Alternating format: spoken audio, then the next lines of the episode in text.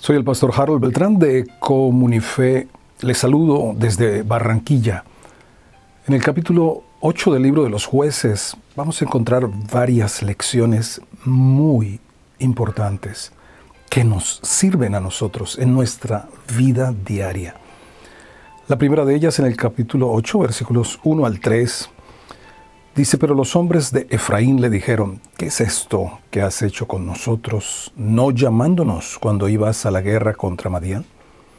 Y le reconvinieron fuertemente, a los cuales él respondió, ¿qué he hecho yo ahora comparado con vosotros? ¿No es el rebusco de Efraín mejor que la vendimia de Abieser? Dios ha entregado en vuestras manos a Oreb y a Seb, príncipes de Madián, ¿Y qué he podido yo hacer comparado con vosotros? Entonces el enojo de ellos contra él se aplacó luego que él habló esta palabra. Recordemos en este contexto el proverbio 15.1, la blanda respuesta aplaca la ira, mas la palabra áspera hace subir el furor. Recuerda que para pelear se necesitan dos. Y aquí querían los de Efraín eh, ser protagonistas y como no fueron llamados, entonces algo se alborotó en ellos y una lucha interior entre Israel no iba a ser lo más conveniente. Ahora lo reconvinieron fuertemente y Gedeón tenía el respaldo de Dios, era el juez de Israel, pudo tomar una acción agresiva contra ellos. Pero recordemos lo que dice Eclesiastés.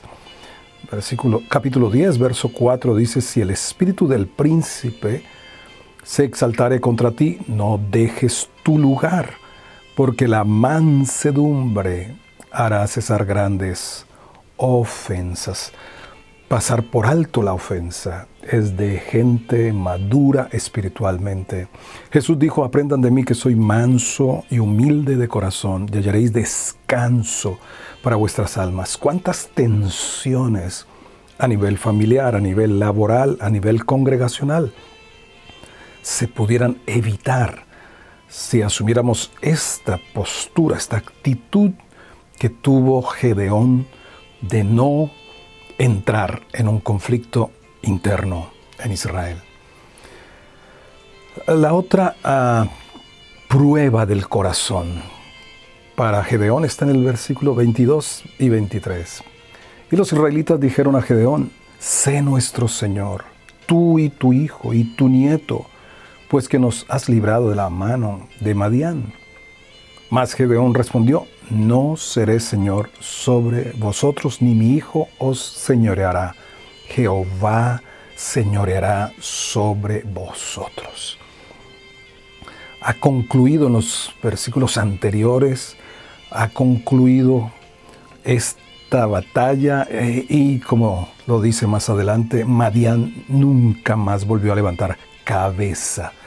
Ha completado la victoria Gedeón y entonces, ¿qué prueba tan ah, Qué tentación tan provocativa, pudiéramos hablar. Sé tú nuestro Señor. Siempre Israel había estado añorando tener un rey como las demás naciones, los demás pueblos a su alrededor. Muchos años después será que se establecerá la monarquía. Pero aquí está Gedeón mostrando el corazón correcto de no aceptar el ser puesto en el lugar que solo le corresponde a Dios. No debemos permitir un enaltecimiento por causa de los hombres. La Biblia claramente nos dice en la primera carta de Pedro capítulo 5, humillaos pues bajo la poderosa mano de Dios para que los exalte cuando fuere tiempo. Pero hubo fallas en Gedeón y en el versículo 27 Dice Gedeón hizo de todo lo que recogió, del oro que recogió, un efod, el cual hizo guardar en su ciudad de Ofra. Y todo Israel se prostituyó tras de ese efod en aquel lugar y fue tropezadero a Gedeón y a su casa. El efod era como el chaleco que usaba el sumo sacerdote, en donde estaban las luces de dirección, el urim y el tumim. Y bueno, esto fue una réplica, una copia del original. El original fue el que Dios mostró, el que Dios le dijo a Moisés que lo hiciera. Ahora, aquí debemos saber que el original estaba en Silo.